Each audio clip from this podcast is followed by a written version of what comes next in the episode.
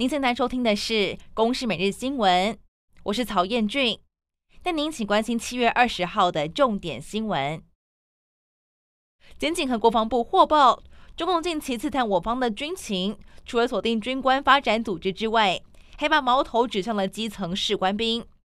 一名涉诈欺案被通缉的鲁姓扯铃教练，疑似被中国的军情单位指示在台发展组织。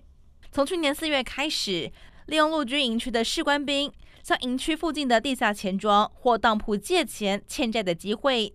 经由退役的士官兵牵线来拉拢吸收了十多名的士官兵，以协助还债为理由，要求伺机搜集服役营区的公务或军事机密。警方搜索后，有五名的退役士官兵被声押，全案朝违反国安法等罪侦办。军方近期在台湾本岛北部的多个地点进行汉光演习的预演，包含模拟共军突击登陆的反登陆作战演练。不过十九号有两艘共军的军舰从宜兰外海由南往北航行，行踪全被我方雷达全程掌握。军方也以岸置及机动发射车的雄风反舰飞弹紧盯共舰。而日本防卫省也公布这两艘共建的航侦照片及航踪动向，并派出了水面舰及反潜机全程监控。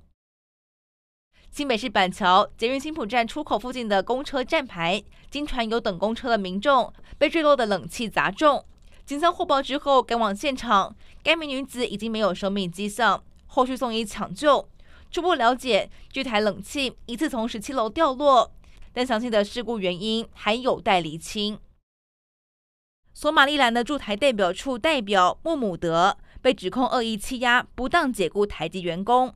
甚至还放任驻处的职员对台籍员工性骚扰。受害者召开记者会，公布代表处的恶行，认为不应该用外交豁免为借口欺压台湾的员工，要求外交部正视问题。外交部长吴钊燮则回应表示，支持受害人提出法律诉讼，确保国人权益。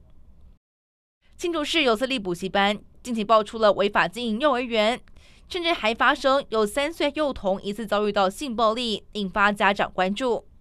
市府教育处表示，该补习班从八月份开始学前部分停止招生，并依法裁罚十万块钱，